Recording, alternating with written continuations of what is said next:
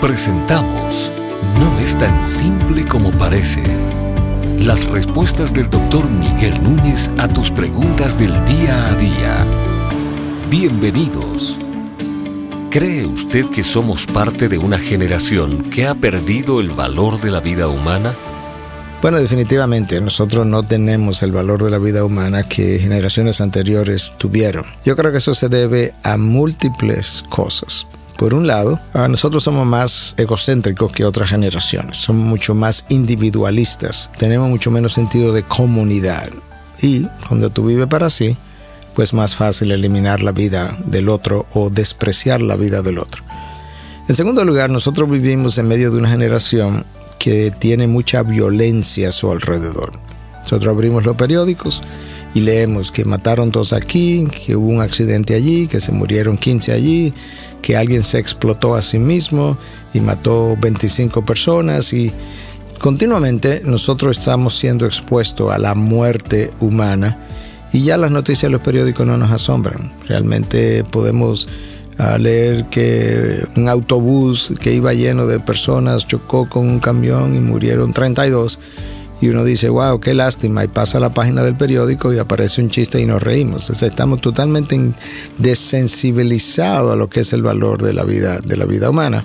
Igual entonces en la televisión. En la televisión tenemos una gran cantidad de películas ah, de violencia, de muerte, muertes fingidas porque no son reales, pero el hombre se divierte viendo lo que son las muertes. Y muchas veces yo he escuchado a algunos hombres que son los que más disfrutan este tipo de películas diciendo, no, no, no, a mí me encantan, mientras más muerto mejor, lo cual no habla de este sentido sanguinario que existe en el hombre, como si ellos desearan poder hacer algo así en la vida real. Eso también nos desensibiliza.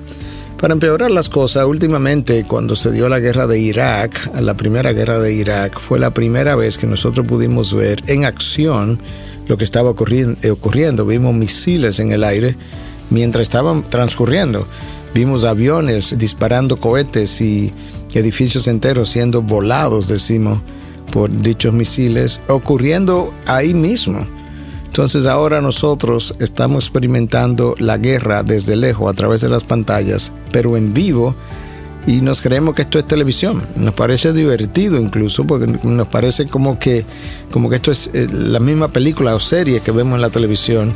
Estamos tan desensibilizados a lo que vemos en televisión que nos gusta ver eso en vivo incluso mientras está ocurriendo. Eso también nos desensibiliza hacia la vida humana. Cuando el aborto se normaliza y los niños crecen con el sentido de que puedes eliminar la vida de un bebé en cualquier momento por cualquier razón, eso también me desensibiliza. Y luego hay otros deportes como el boxeo, cuando tú ves dos seres humanos portadores de la imagen de Dios que están en lenguaje cotidiano matándose a golpe y sacándose sangre y la gente paga grandes cantidades de dinero para ver eso, tú sabes que estamos frente a una generación completamente desensibilizada hacia lo que es la vida humana. Es lamentable que en esta semana Ah, del mes de julio de este año 2017, Chile acaba el mismo día de aprobar una ley de protección de los animales y a la vez votó a favor del Senado, votó a favor del aborto. Entonces tú dices, ¿a dónde que estamos? Que estamos protegiendo animales y desprotegiendo la vida humana. Todas esas cosas contribuyen definitivamente a que el ser humano le pierda el valor a su propia especie. Y bueno, para terminar, en la medida en que el hombre se aleja de Dios, menos valor tendrá por la vida. Porque lo que le da valor a la vida la imagen de Dios en el hombre. Si realmente Dios no existe, ciertamente entonces los científicos ateos tienen razón. El hombre no es más que otro animal, otro animal de dos patas, por así decirlo. Pero no, Dios existe y el hombre es un ser especial que es portador de su imagen. Pero esta generación se ha insensibilizado por todas esas cosas que acabamos de decir.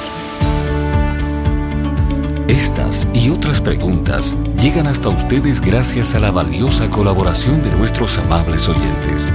Si deseas compartir con nosotros tus consultas e inquietudes, visita nuestra página de internet integridadysabiduría.org. Gracias por tu gentil atención y será hasta la próxima.